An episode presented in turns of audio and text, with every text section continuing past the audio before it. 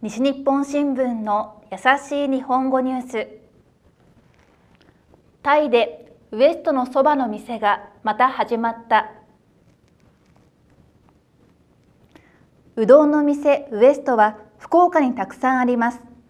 2015年ウエストのタイの会社はタイのバンコクにそばの店を出しました。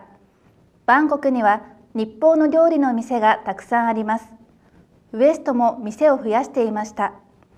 でも新型コロナウイルスの問題でお客さんがとても減ってしまいました。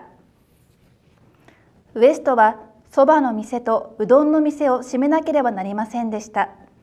それでも社長はそばの店をまた始めたいと考えていました。今年の4月店を開けることができました。社長は福岡の味でこれからも頑張りますと話しました。